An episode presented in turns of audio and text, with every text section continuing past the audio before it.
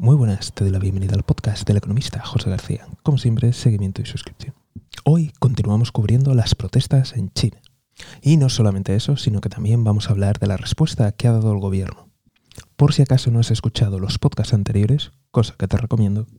las protestas se iniciaron tras un incendio y la posterior muerte de 10 personas. Ese bloque de edificios había estado más de 100 días confinado y la gente culpaba a las autoridades y a la política de cero COVID por esas muertes. Primero comenzaron en esa ciudad, la capital de Xinjiang, y rápidamente se extendieron a Pekín, Shanghái y Wuhan, entre otras ciudades. Esto sucedió la semana pasada y a pesar del aumento policial en las calles, han continuado las protestas algo que no pasaba en décadas en China, ya que las anteriores protestas que hemos visto, por ejemplo, por los escándalos bancarios, por la crisis inmobiliaria, sobre todo se centraban en algunas ciudades y en algunas regiones, pero en esta ocasión se suceden por toda la geografía china. Por si fuera poco, también hay otro dato inédito, y es que en muchas de esas protestas se pedía la dimisión de Xi Jinping e incluso se atacaba al propio Partido Comunista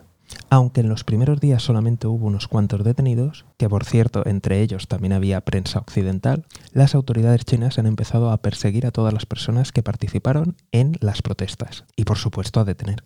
ha aumentado la presencia policial en las principales ciudades y también algunas zonas en las que se produjeron protestas se han verjado y rodeado para impedir las concentraciones. Por otro lado, no solamente se está persiguiendo a la gente que participó en las protestas, ya que China cuenta con una extensísima red de cámaras y de vigilancia, sino que además también se están poniendo controles aleatorios en puntos estratégicos de la ciudad e incluso en el metro, en los cuales se les pide a los ciudadanos que enseñen el móvil y se les registra toda la actividad en busca de fotos de las protestas, apps prohibidas o VPNs. Y como te puedes imaginar, si encuentran algo de esto, vas detenido. Mientras las autoridades sanitarias han echado toda la culpa de lo ocurrido y de los problemas a las autoridades locales, ha sido un problema de ejecución, ya que las autoridades locales, pues bueno, en su celo a lo mejor han cometido algún exceso, han prometido que van a empezar a relajar los encierros y las medidas de cero COVID y han animado a los mayores, que aún faltan por vacunar, que se vacunen,